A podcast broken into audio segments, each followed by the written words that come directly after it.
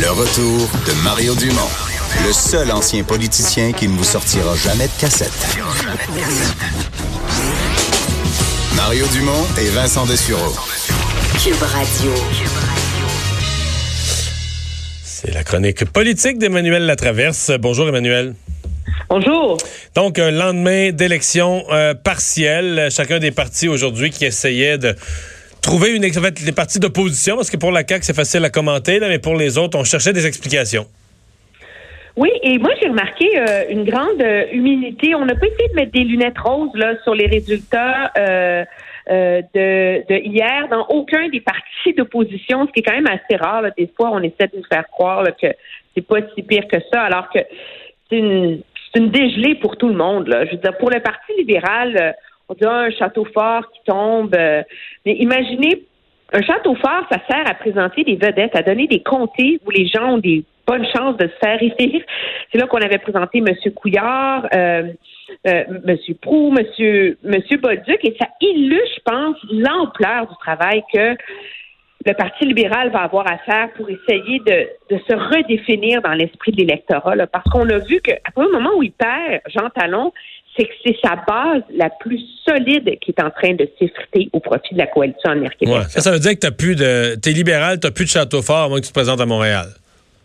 Ben exactement, mais bon, euh, ça en fait un parti très très montréalais et je pense que ça va être le gros défi là, de d'être capable de redéfinir l'option. Et j'étais un peu euh, un peu surprise par les déclarations de M. Arcan qui dit Ah, mais il faut qu'on offre des solutions aux régions. C'est comme si les, les gens qui habitaient en, en région, c'était des, des énergumènes euh, à qui il fallait offrir des, un cas spécial. tu sais.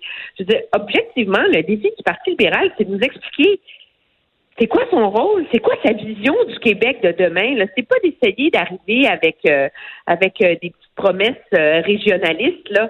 On passe par une remise en question, redéfinir c'est quoi le nationalisme libéral, par exemple, en 2020.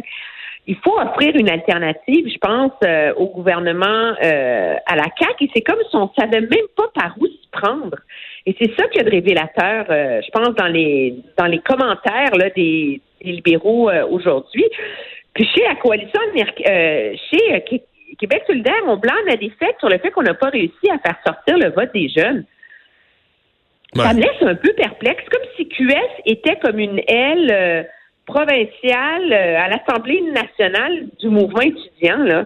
je pense que l'évaluation de leur performance doit être un peu plus profonde que ça, entre toi et moi. Ouais. Mais euh, dans, le cas de, Québec solidaire, évidemment, eux avaient dit en faire un, référendum sur le troisième lien. Euh, ça, c'est un doigt dans l'œil solide parce que ça devient un appui. Euh, dans le fond, le, parti qui est le plus pour le troisième lien, la CAQ, finit de loin premier. L'autre parti qui est quand même pas pire pour le troisième lien, le Parti libéral, finit bon deuxième. Euh, et ceux qui sont prononcés contre le troisième lien finissent après. Donc, euh, j'ai l'impression que le référendum sur le troisième lien, c'est comme si Québec solidaire s'est placé dans une position où ils pourront plus parler de ça, ou peu, parce qu'on va leur dire, ben oui, il y a eu un référendum là-dessus, puis les gens ont dit oui. Là. Oui, Québec solidaire va te dire que ça n'a pas marché parce qu'ils n'ont pas réussi, eux, à définir la question de l'ordre, tu comprends? Ah, ouais. Là, les gens, n'ont pas voté. Ben, de toute façon, faire un référendum sur le, sur le troisième lien dans une circonscription qui n'est pas particulièrement touchée par le troisième lien, c'est assez alambiqué là, comme réflexion mhm. euh, déjà. Je pense aussi que euh, du bout des lèvres, on a admis que Catherine Dorion, c'est une arme à double tranchant, là. Et que oui, ça peut avoir nuit. Donc, je pense que ça amène des examens de conscience assez importants à la veille des fêtes pour tous les partis d'opposition. Mais sur Catherine Dorion, là, je, te rappelle quand même que Olivier Bolduc, le candidat de Québec solidaire, qui me paraît un gars très articulé, euh, jeudi en entrevue, parce que j'ai fait tous les candidats dans les deux derniers jours avant l'élection, j'ai fait tous les candidats. Il m'a dit, j'ai posé clairement la question. J'ai dit, dans votre campagne, c'est votre voisine, euh, Catherine Dorion, est à l'autre bord de la rue, dans, à côté de votre comté. Est-ce qu'en cours de campagne, elle vous a aidé ou elle vous a nuit? Moi, je me disais, il va me répondre, elle m'a aidé. Elle est allée faire du porte-à-porte tout le temps, elle été beaucoup dans son comté. Il m'a dit, je ne peux pas répondre à cette question, c'est vous l'analyste. Ben, c'est une réponse étonnante, non?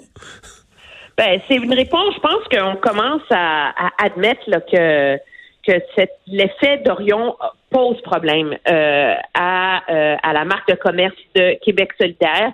Euh, monsieur euh, Gabriel Nadeau-Dubois le dit assez clairement en disant que oui, il y a des gens qui applaudissent son travail pour le pour les immeubles patrimoniaux, etc., mais que c'est vrai que ça a pu jouer, que ça a pu aider, et donc euh, il y a comme un devoir de discipline qui revient à un moment donné à la à la chez, chez Québec solidaire là, de revenir sur les cadres premiers de leur engagement euh, politique. Puis moi, je veux un parti qui s'est éparpillé là, cet automne entre les cotons wattés puis la souveraineté radicale. Là.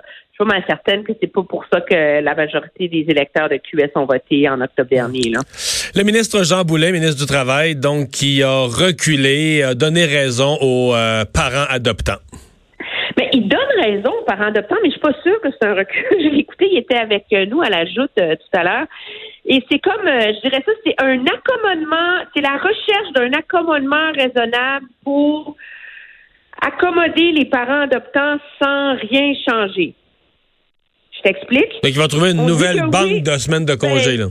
Une nouvelle patente. Euh, excuse mon expression, là, mais c'est comme on veut pas toucher au régime québécois d'assurance parentale, le RQAP, parce que si on allait offrir des congés équivalents dans le RQAP, ça serait admettre qu'on a fait une erreur et qu'il y a une solution pour garantir l'équité en termes de semaines de congés entre les parents adoptants et les parents biologiques. Donc, on veut trouver une solution, mais à l'extérieur du régime québécois d'assurance parentale. OK? Mais qui va ah, payer? pourquoi? Au nom de quoi? Parce que ben, c'est le régime qui est là pour payer les congés parentaux. Là. Il y a une caisse avec de ben, l'argent pour payer. Et dans la mesure où le régime québécois d'assurance parentale, c'est comme l'édifice légal qui oblige les employeurs à respecter ce droit au congé. Là. Alors là, tu vas créer un système de semaines parallèles pour les. Écoute, c'est ça a l'air un peu improvisé. Moi, je pense le moi, ce que j'en entends et ce que j'en comprends, c'est qu'il y avait eu des signaux d'alarme avant l'annonce que l'histoire des parents adoptants, ça risquait de, de, ternir cette belle annonce-là. Là, je pense qu'il faut le dire, là, pour les congés parentaux, les parents, etc. La tempête dure, ça fait une semaine et ça se calme pas. Et à un moment donné, il y a quelqu'un au bureau du premier ministre qui dit écoutez, c'est fini, là, arrangez-vous. Alors là, le ministre a dit bon, on, va trouver une solution, on va travailler là-dessus. Mais elle est où la, la voie de passage, là? Moi, je la vois pas, puis en tout cas, j'ai pas entendu le ministre. Mais Emmanuel, est-ce qu'il y, ouais, est qu'il y a des ministres qui se font mener par leurs fonctionnaires, qui sont pas le patron de leur propre ministère? Est-ce que quoi? Ouais, est-ce qu'il y a des ministres qui sont pas le patron dans leur propre ministère, qui se font mener par les fonctionnaires ou qui se font dire par les fonctionnaires telle chose est impossible et qui n'ont pas la force de dire, ben regarde, l'impossible, c'est exactement ça qu'on va faire. Parce que moi, j'en ai connu plusieurs ministres dans ma vie qui ont dit à leurs fonctionnaires, l'impossible aujourd'hui, là, c'est exactement ça qu'on va faire demain. Mais c'est exactement ce à quoi ressemble ce cas-là, là, d'un ministre qui a des bonnes intentions, puis je remets pas en question sa bonne foi, qui se fait dire par une juriste ou son fonctionnaire, ah oh non, c'est pas possible parce que c'est compliqué, parce que plein de réponses, il dit, ok, d'accord, je m'incline.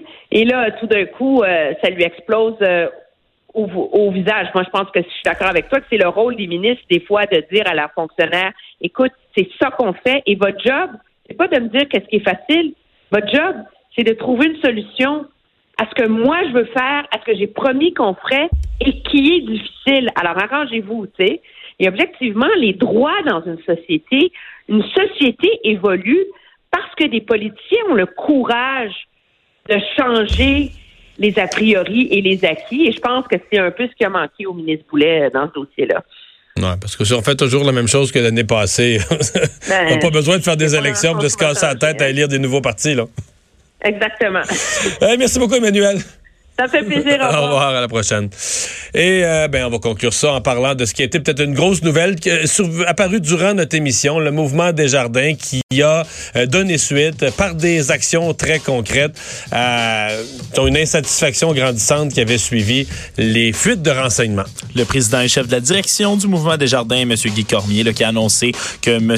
Denis Berthiaume et M. Shadi Habib, le deux premiers vice-présidents euh, dans deux domaines différents qui sont duquel on a mis un terme à leur collaboration, pour reprendre leurs mots, donc qui n'exerceront plus à partir de maintenant leur Au fonction. Québec, là, on congédie plus les gens. C'est vieux, c'est vieux ce congédié. Donc, c'est une restructuration orga- organisationnelle. Mario, on a parlé Donc, de... c'est une restructuration qui a amené qu'on a mis fin à des collaborations. On reparle aujourd'hui de reconstruction de Desjardins, du Canadien, du Parti libéral, du Parti québécois. Je vais aller voir les Canadiens tantôt, puis j'espère que ça va bien se passer. Tu vas-tu au Canadien ce soir? Oui, j'y vais. Mais là, crie fort, ils n'ont pas le droit de perdre. Ouais, je sais, je sais, mais en plus, euh, dans le aujourd'hui, au Centre Bell, il y a Sakou Koivu, mon idole. Je vais Ah oui, c'est vrai, ils vont saluer